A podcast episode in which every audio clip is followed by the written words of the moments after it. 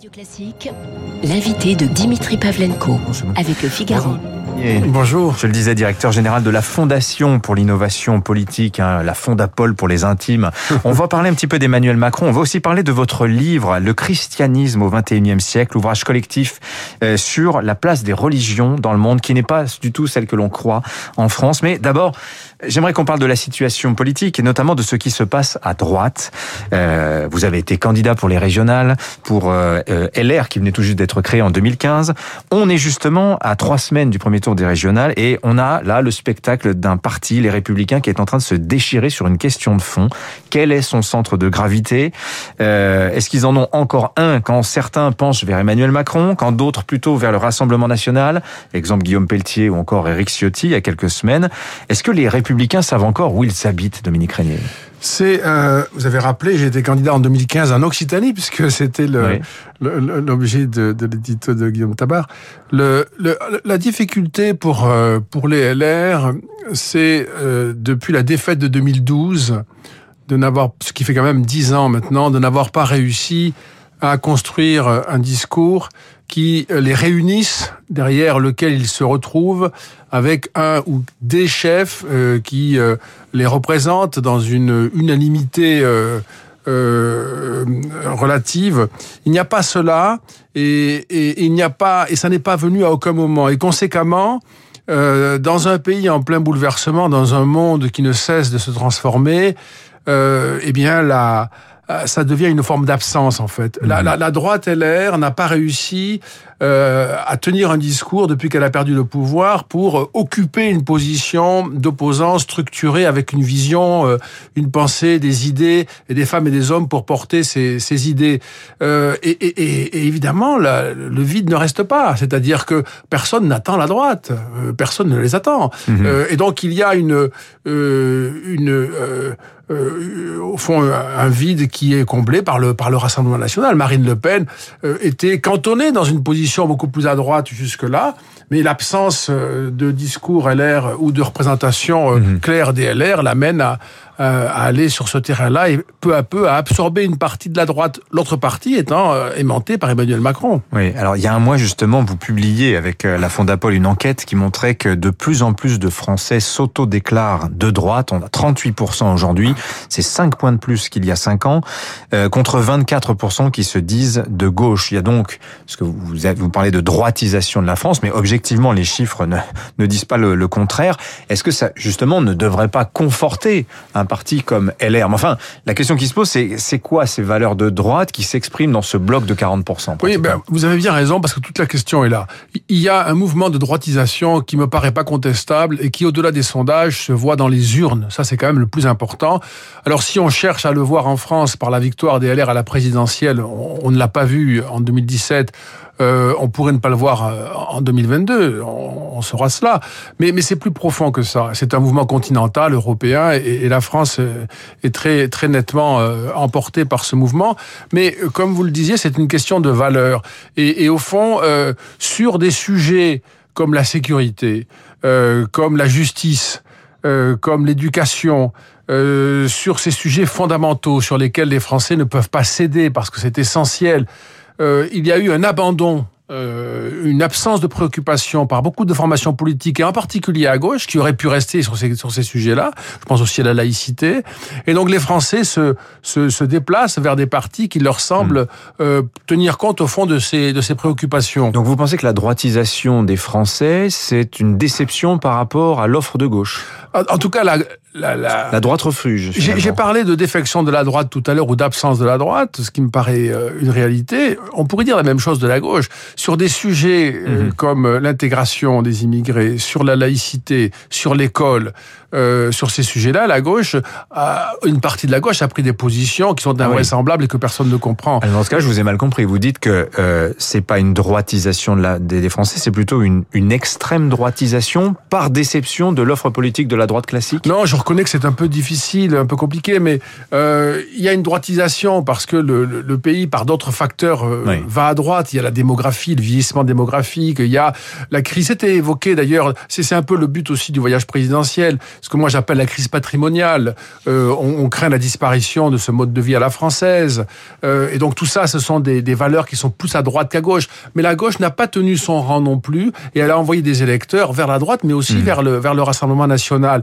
Les valeurs, elles sont, elles sont nombreuses. Par certains côtés, si je prends le libéralisme économique, la France aujourd'hui est pour le libéralisme économique, c'est-à-dire pour donner plus de liberté aux entreprises euh, et, moins, moins, moins de pouvoir à l'État. Mais elle est aussi pour plus de sécurité et plus de contrôle de l'immigration. Mhm.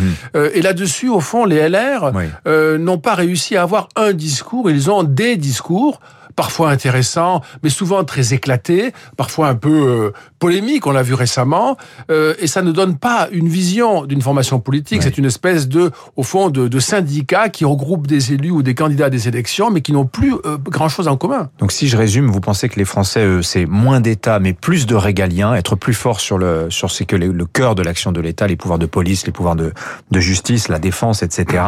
La souveraineté aussi, thème très très fort.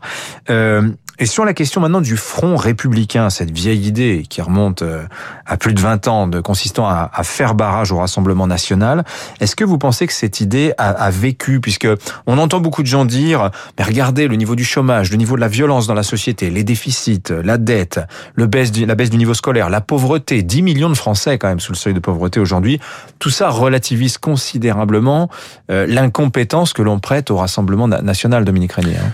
Oui, alors bon, c'est comment dire, c'est un euh, il, y a beaucoup évidemment de, de, de sujets dans, dans, dans, la question que, que, hmm. que, vous posez. Euh... je, je, parle le slogan de Marine Le Pen en ce moment, c'est essayez-nous. Oui, essayez-nous. Bah, de toute façon, ce qui est certain, c'est que le thème de l'incompétence euh, des partis populistes et du Rassemblement national, ce thème-là est en train de, de s'éroder. Euh, on, on, le voit parce que euh, depuis des années, les Français ont le sentiment que le pouvoir n'y parvient pas, à droite ou à gauche. Et donc l'argument selon lequel la compétence serait du côté des gouvernants et l'incompétence du Rassemblement national, cet argument-là faiblit. Mmh. Par ailleurs, la crise sanitaire a affecté euh, l'idée de la compétence des gouvernants. Et puis je voudrais juste ajouter un mot sur la, la question du Front républicain. Ça ne marche plus.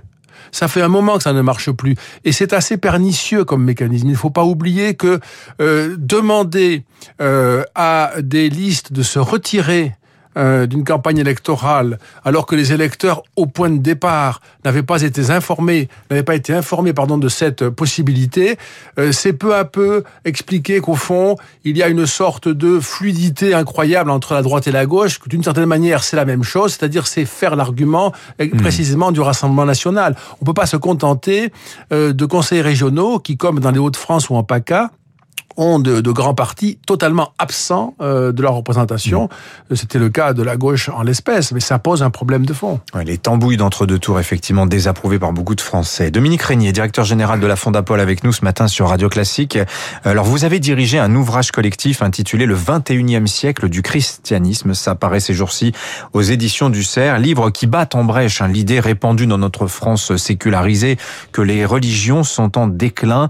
Euh, je donne ce chiffre hein, que, qui est au début du livre, mais qui est extrêmement parlant. Vous dites 80 pour, 84% de l'humanité déclare aujourd'hui une affiliation religieuse et vous dites qu'il n'y a jamais eu une telle part dans l'humanité euh, de gens qui se disent religieux. Oui, moi je suis français, je suis euh, professeur en sciences politiques dans les sciences sociales. Je dis ça parce que c'est deux éléments qui font que depuis un siècle, euh, on voit le monde comme de moins en moins religieux. Bah, c'est mm. faux, c'est faux. Le monde n'est pas de moins en moins religieux, il est de plus en plus. Et c'est la globalisation qui affirme cette présence. C'est même pas un retour, c'est une permanence et une et une et un déploiement du religieux. Euh, alors notamment à travers un facteur qui est tout à fait empirique et matériel, c'est la démographie.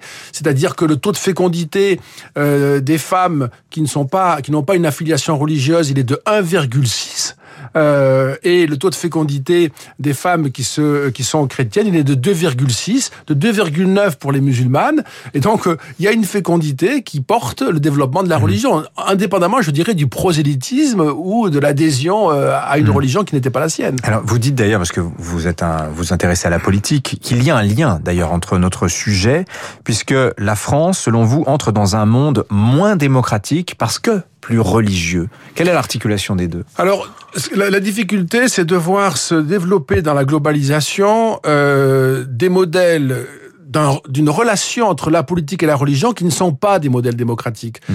Euh, il y a trois éléments que, que j'ai identifiés. Il y a d'abord le modèle chinois, qui, qui, est un modèle où l'État contrôle entièrement euh, la, la, la, religion et la persécute. Les, les Ouïghours musulmans sont persécutés, mais aussi les chrétiens en Chine. Il y a le modèle euh, islamiste, où la religion contrôle l'ensemble de la politique. C'est le projet politique. C'est le projet politique de l'islamisme, c'est un projet totalitaire. Et puis, il y a un, un, un, troisième modèle qui est celui des plateformes numériques, où là, on voit euh, des groupes religieux organiser, s'organiser et exercer une pression auprès des plateformes les plus connues pour censurer des points de vue qui, euh, de leur de, de, de leur propre euh, lieu, les, les, les, les, blessent ou les ou, les ou leur paraît irrecevable. Et donc un, un, travail de, au fond d'expulsion du disciple ou même de la liberté de d'expression mené par des organisations religieuses qui sont très puissantes à l'échelle du monde. Quand vous avez comme Facebook 2 milliards 700 millions de comptes, eh bien à l'échelle de la planète, euh, il y a des, des, des, milliards de croyants. Vous êtes sensible à cette pression-là et ça réduit peu à peu les, les libertés. C'est une forme de théologico-politique numérique. C'est une, c'est un livre vraiment passionnant que ce livre, le 21e siècle du christianisme. Merci Dominique Régnier. On aurait pu en parler encore. Merci à vous. Un petit moment, je pense. Merci à vous. 8h28 sur Radio Classique. Dans un instant, David Abiker est en studio pour euh, la revue de presse. Ce sera juste après le rappel des